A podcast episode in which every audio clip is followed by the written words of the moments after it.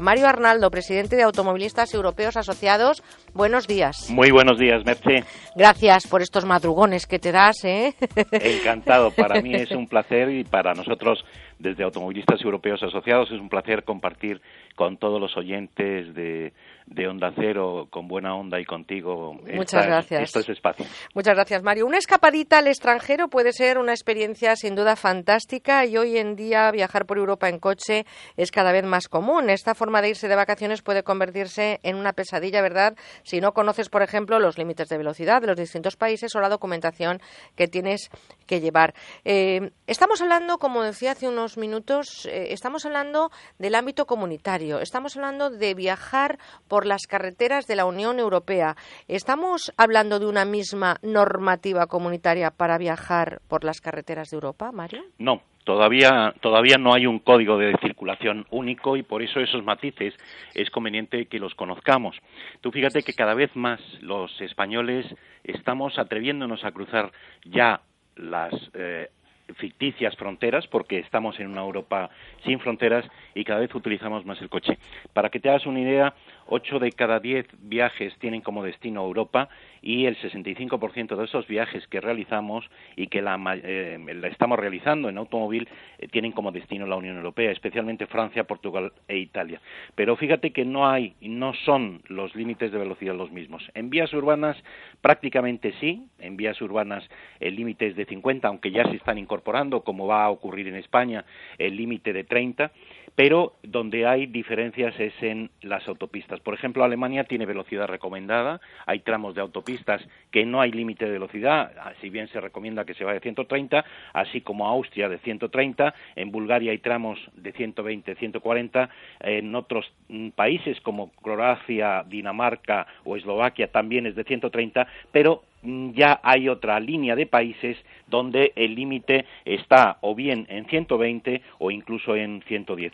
También hay diferencias con respecto a, por ejemplo, la circulación. Hay todavía países eh, que sepan eh, eh, son las excepciones, efectivamente, que se circula por la izquierda. En Chipre, en Irlanda, en Malta y en el Reino Unido hay que conducir por la izquierda. Y en Bélgica, en Francia, en Países Bajos y Portugal, normalmente tienen prioridad los vehículos que se incorporan por la derecha, a diferencia de lo que tenemos en España. Por lo tanto, eh, Mario, yo creo que es importantísimo si uno va a viajar a un país, eh, sobre todo si lo va a hacer en coche y por carretera, o va a alquilar un vehículo cuando llegue al destino, es muy importante que se informe antes. Me imagino que vosotros en Automovilistas Europeos Asociados esta información la dais si alguien la necesita, ¿no? Sí, en nuestra página web tenemos precisamente publicado en el boletín de la EA Press del mes de julio una guía eh, donde contiene todo este tipo de informaciones y además algo que creo que es importante, una iniciativa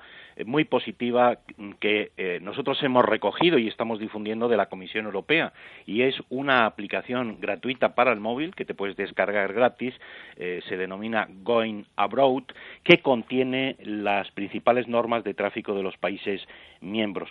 Pero en cualquier caso, yo creo que la esencia la prudencia es fundamental. Eh, tenemos que tener en cuenta también que hay muchos países que eh, cobran peaje, eh, por ejemplo, nuestro país vecino Portugal. Y en esta información que tenemos publicada en la página de,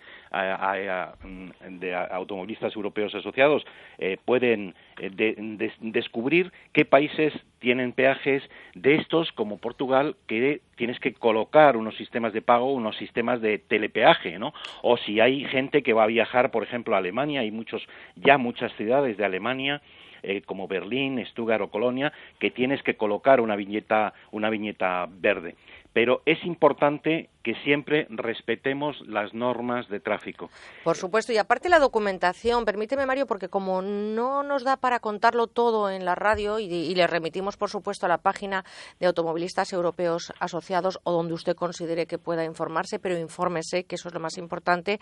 Em, también la documentación. Nosotros cuando viajamos ahora, por ejemplo, en avión, eh, sobre todo a la mayoría de los países de la Unión Europea, con que llevemos el documento nacional de identidad es suficiente, ¿no? Es decir, para viajar en coche por las carreteras de la Unión Europea, ¿hay que añadir algún papel más, algún tipo de documentación más a la hora de llevar, no sé si alguna carta verde, si hay que llevar algún seguro específico para viajar por Europa? ¿La documentación necesaria es la misma que utilizamos en España? Efectivamente, es la misma. Tu permiso de conducir español vigente es válido para conducir en cualquier país de la Unión Europea el seguro, el recibo del seguro que tú tienes aquí en España es el que te vale para poder circular también eh, por eh, Europa. Y eh, el permiso de circulación del vehículo, así como la ficha técnica, es también lo que tienes que llevar. Y lo único en cuanto al identificador si vas con placa europea, con eh, esa placa que tiene el rectángulo azul y las estrellas de la Unión Europea y la I de España, esa es válida. Si no tienes, si tienes un coche con las placas antiguas, pues tendrás que seguir llevando la E, el óvalo blanco con la E de España en negro. Y sí es importante con respecto a los seguros destacar que ese seguro que tú tienes en España, cuando traspasa las fronteras, se convierte en un seguro eh, a terceros, cubre los daños que tú causes a terceras personas. Por tanto, si tú quieres y tienes el coche asegurado a todo riesgo o lo has aumentado las garantías aquí en España, tendrás que mirar también, o si no, consultar con tu compañía que tenga la misma cobertura una vez pasa la frontera. En seguro obligatorio, insisto, ese es válido, no tienes que hacer nada, pero si es un seguro a todo riesgo, si quieres seguir cubriéndote, como en España, daños propios, incendios, robio, tienes que hacer también una ampliación de coberturas. Y con respecto a animales, que esto sí es Por ejemplo, claro, si hay que llevarse la mascota de viaje. Claro, pues aquí sí tienes que, si viajas con un gato, con un perro, eh, tienes que sacar el pasaporte para animales de compañía de la Unión Europea, que está disponible en cualquier consulta veterinaria. Eh, esos perros y gatos deben tenerlo y debes llevarlo y, sin embargo, hay algunos países, por ejemplo, como Finlandia, Irlanda, Malta o el Reino Unido, donde deben seguir un tratamiento veterinario contra la tenia echinococcus. En cualquier caso, yo creo que en este sentido eh, lo que debemos recordar es eh, que además siempre mm, llevemos en nuestra documentación que nos va a ser muy útil porque ya prácticamente todas las compañías aseguradoras lo tienen, lo que es la asistencia en viaje, el número de teléfono de la asistencia en viaje, donde nos pueden echar una mano en cada, en caso de tener eh, una, un, pues un, algún problema en, en, circulación y sobre todo porque te van a atender en tu, en tu idioma. Y hay algo, si tienes, mm, porque has cometido un error y tienes una multa, cuidado porque aquí, a pesar de que hay ya una directiva comunitaria eh, que está en vigor y que va a ser sustituida en breve por otra que ya está trabajando en la Unión Europea, eh, si no tienes la residencia en ese país, te van a exigir el pago de la multa en el momento, porque si no te van a inmovilizar el, vehículo. ¿no?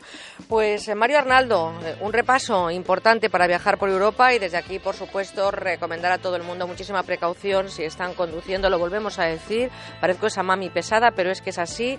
Hay que tener mucha precaución y, sobre todo, todos los sentidos al volante, especialmente el sentido común. Mario Arnaldo, presidente de Automovilistas Europeos Asociados un besito muy fuerte. Gracias por estar con nosotros estos domingos del fin de semana de agosto y por supuestísimo que te, esperamos el que viene. ¿eh? Un besote muy fuerte. Un cordial saludo, un abrazo muy fuerte. Gracias, porque ahora María Rech, buenos días. Buenos días. Como siempre nos trae una reflexión en voz alta de nuestra plataforma Ponle Freno. Hablamos Hablamos del uso de carriles de aceleración y deceleración. En los carriles de aceleración utiliza la longitud de estos para acelerar de manera que al incorporarse a la vía su velocidad sea prácticamente igual a la del flujo del tráfico, lo que facilitará la maniobra y no provocará retenciones. Igualmente, en los carriles de deceleración no frene hasta que no entre en él y hágalo desde su inicio. Así no obligará a los otros conductores a reducir la velocidad. Pues gracias María y nosotros ya saben que estamos luchando con éxito además y consiguiendo grandes logros en materia de seguridad vial gracias a nuestra iniciativa, a nuestra plataforma Ponle Freno y por supuesto a todos los